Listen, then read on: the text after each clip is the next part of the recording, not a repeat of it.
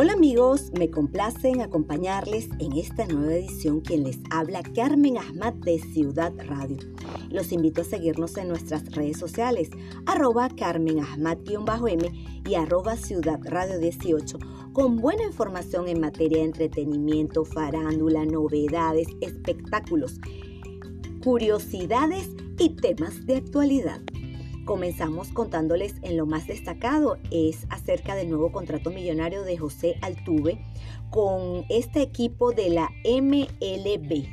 El jugador venezolano de las grandes ligas, José Altuve, firmó una extensión de contrato por 5 años y 125 millones de dólares con Houston Astros, un equipo de béisbol profesional estadounidense durante el periodo 2025-2029. El anuncio se dio a conocer el martes 6 de febrero a través de la cuenta oficial en Instagram del Club Deportivo, lo cual marcó hito importante en la trayectoria deportiva del criollo. Asimismo, esta noticia lo posicionó como el primer segunda base que a sus 33 años supera los 300 millones de dólares en ganancias profesionales dentro de las grandes ligas, lo cual logró con su talento y liderazgo. Por tal motivo quedó tres veces campeón de bateo y recibió en el año 2017 el título como el jugador más valioso de la Liga Americana, pues llevó a los Astros a cuatro banderines y dos títulos de Serie Mundial durante su estadía en el equipo. La Vinotinto Futsal se va con todo para el Mundial en Uzbekistán 2024.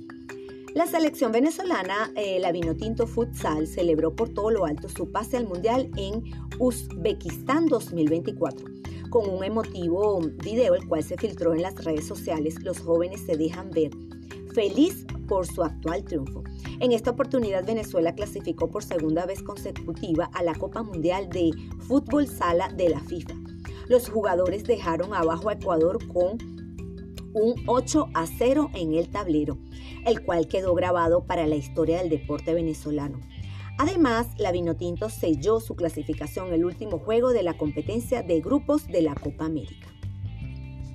Aunado a eso, en el siguiente compromiso, Paraguay goleó 4 a 0 a Colombia y de esta manera se materializó la clasificación de Venezuela a semifinales y al Mundial, por segunda vez tras lograrlo en el año 2021. Ahora hablemos acerca de esa farándula. Resulta que Daniel Alvitar se estrenará en Univision. El, productor Juan Osorio promete una historia original para que aquellos que les gusta el amor, la pasión, la intriga, el suspenso y el melodrama. De los creadores del amor invencible llega una historia deliciosa con sabor dulce pero también amargo. Aquí el amor será el ingrediente secreto para sanar las heridas del corazón. La historia protagonizada por Claudia Martín y Daniel Elvitar aterrizará en la pantalla de la cadena hispana el lunes 26 de febrero a las 10 de la noche. La telenovela en la que también participan Altair Jarabo, Acela Robinson, Juan Carlos Barreto, Beatriz Moreno, Hugo Catalán y la actriz trans Coco Máxima, entre un destacado elenco ocupará así el horario del también melodrama mexicano Minas de Pasión. Uno de los temas que se abordarán en el melodrama es el robo de niños. 2.500 niños al año se roban en México y son vendidos. Y este es un tema que Juan, el productor, está abordando para crear conciencia en la gente, crear conciencia en el público. Contó el Vitar en una entrevista para el canal de YouTube Maganísimo. Además, que tiene la primera mujer trans en una producción y va a haber temas inclusivos los conflictos de los jóvenes y por supuesto una maravillosa historia de amor. Esta telenovela se estrenará en México el lunes 19 de febrero. Por otro lado, em, hablaremos acerca de el documental Asesina de Selena. Reaparece en este documental. A sus 63 años, Yolanda Saldívar, la asesina convicta de la cantante Selena Quintanilla, ha reaparecido detrás de las rejas para ofrecer un explosivo testimonio en un programa de la cadena Oxygen que promete remover viejas heridas. El documental analiza la interpretación de los hechos que culminaron en la muerte de Selena por parte de Saldívar, quien afirma que no todo fue como parecía. Afirma People. Supuestamente Saldívar atacó a Selena porque ésta la había acusado de apropiarse de dinero proveniente de su negocio de ropa. Dos días después de que Selena la confrontara, Saldívar solicitó un permiso para portar armas de fuego en San Antonio, Texas. Y al momento de su asesinato, por supuesto, Selena preparaba su esperado álbum Dreaming of Selena y Yolanda.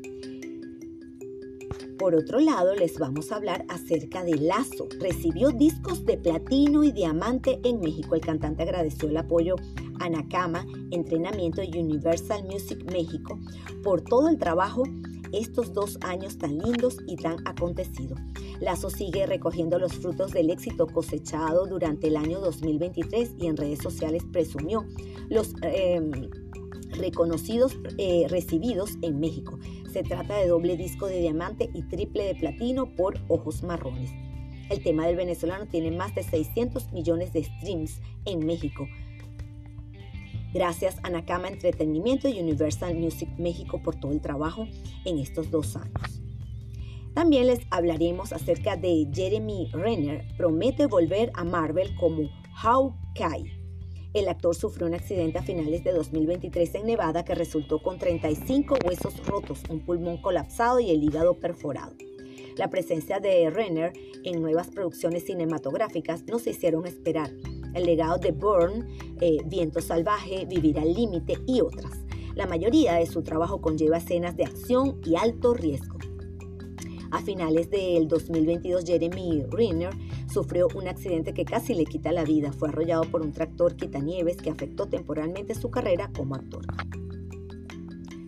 Ante esta interrogante, Renner respondió que estaría dispuesto a hacer todo lo que sea necesario para volver a su papel. Rumores de la separación entre Katy Perry y Orlando Bloom. Allegados de la pareja dicen que los planes eran em, de Aspen, pero el actor terminó asistiendo a los Globos de Oro. Esta especulación de ruptura salió a la luz pública después de que el galán de películas asistió solo a los Globos de Oro y a las fiestas posteriores al evento en Los Ángeles, Estados Unidos, el 7 de enero del presente año, y de acuerdo a lo apuntado por la revista Ronda, mientras que Katy Perry decidió hacer snowboard en Aspen, Colorado, precisamente donde se conocieron en el año 2016. Fuentes cercanas a Katy y Orlando, citadas por el Heraldo, manifestaron su preocupación sobre si la boda se llevará a cabo o no, ya que supuestamente no tienen muchos planes concretos en relación a la ceremonia. Dudamel ganó el Grammy a Mejor Actuación de una orquesta por Hades Dante.